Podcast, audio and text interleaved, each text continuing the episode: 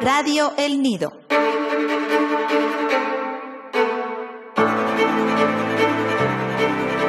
Siddhartha abrió los ojos y miró a su alrededor. Una sonrisa iluminó su rostro y recorrió todo su cuerpo hasta la yema de los dedos. Era el profundo sentimiento de despertar después de largos sueños. De repente se encontró andando otra vez con paso rápido, como el de un hombre que sabe lo que tiene que hacer. Miraba a su alrededor, como si viese al mundo por primera vez. El mundo se le presentaba curioso y enigmático, aquí azul, allí amarillo, allá verde. El bosque y el monte mezclaban su belleza misteriosa y mágica. Y allí en medio, Siddhartha, que se despertaba, que se ponía en camino hacia sí mismo. A través de su ojo entró por primera vez todo eso. El amarillo, el azul, el río y el bosque. Ya no era la magia de Mara ni el velo de Maya. Azul era azul, río era río, aunque dentro del azul y del río y de Siddhartha vivía escondido lo único y lo divino. Precisamente pues, el carácter y la esencia de lo divino era el ser aquí amarillo, allí azul, allá cielo, acuya bosque y aquí Siddhartha. El sentido y el carácter no estaban detrás de las cosas, estaban dentro de ellos, dentro de todo.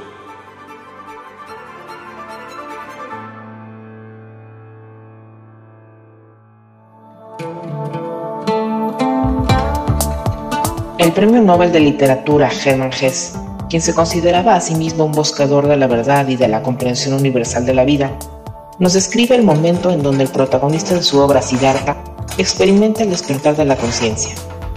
Ese acto, de acuerdo con la tradición oriental, fue uno de los pilares del budismo.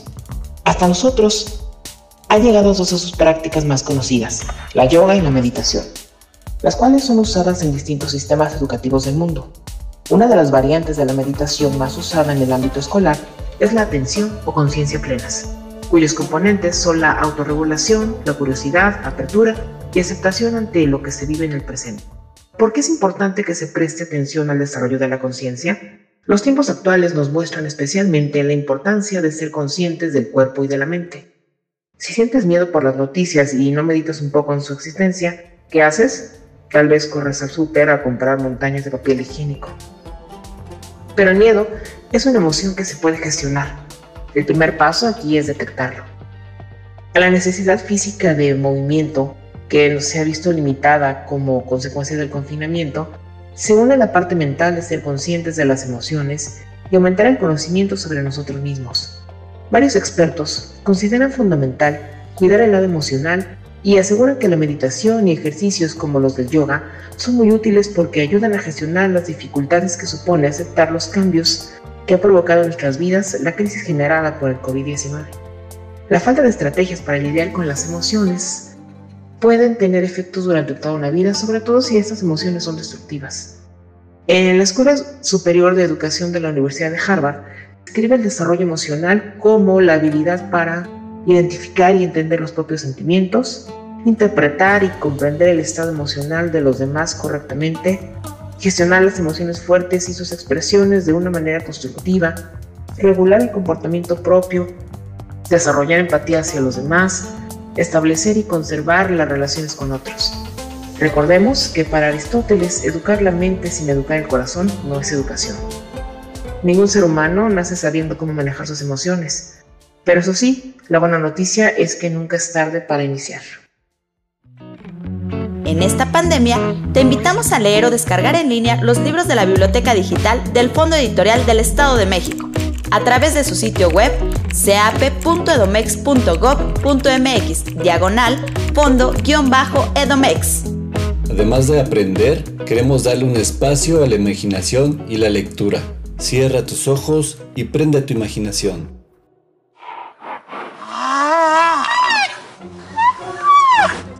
Los rinocerontes y el amor, de Alberto Barrera. Un rinoceronte enamorado es casi una tragedia. Nunca sabe qué hacer. Raspa durante años su lomo contra los árboles más viejos. Con frecuencia se equivoca. Suspira demasiado. Gruñe. Espera a que salga la luna y se empeña en demostrar que puede mojar con su lengua la punta de su cuerno. Un rinoceronte enamorado es siempre un homenaje a la estupidez. Olvida su tamaño, su furia, su fuerza, y es capaz de repetir el tonto gesto de las serenatas, el suicidio de las simples margaritas. Pasa meses sentado frente a Hiroshima, Mon por supuesto. Un rinoceronte enamorado no asusta a nadie. Tal vez por eso siempre fracasa.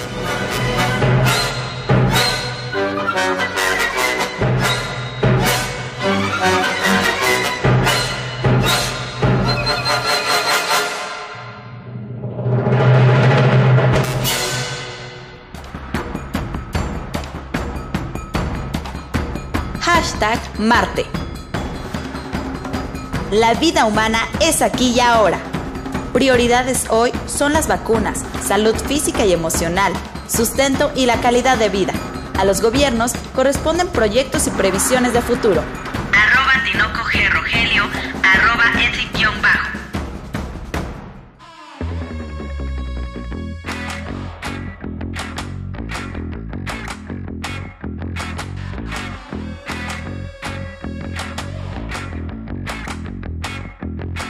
A nombre de mi compañera Pilar Torres les mandamos un saludo fraterno.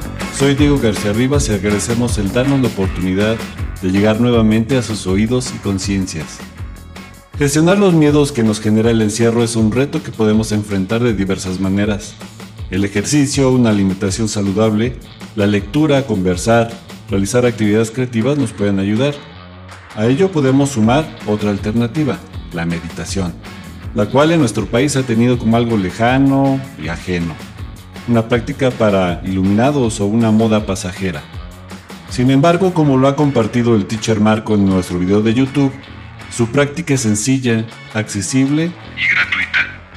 Meditar puede transformar la realidad y mejorar varios aspectos de nuestra salud, estado de ánimo, atención y percepción de las cosas. Bastan 10 minutos al día para empezar. El Dalai Lama menciona que si enseñáramos a todos los niños de 8 años a meditar, bastaría una generación para lograr la paz en el mundo. Muchos países ya están poniéndolo en práctica desde las escuelas y la familia. Empecemos por nosotros mismos. Los invitamos a informarse más sobre los pasos para comenzar a incorporar la meditación en su vida cotidiana y en la de toda la familia. Nos despedimos deseándoles que sigamos buscando formas de encontrar y mantener el equilibrio. Hasta la próxima. Querida Tribu Unido, además de las distintas plataformas digitales de podcast, nos pueden encontrar en Facebook, Twitter o YouTube a través de las cuentas oficiales de la Subsecretaría de Educación Básica del Estado de México.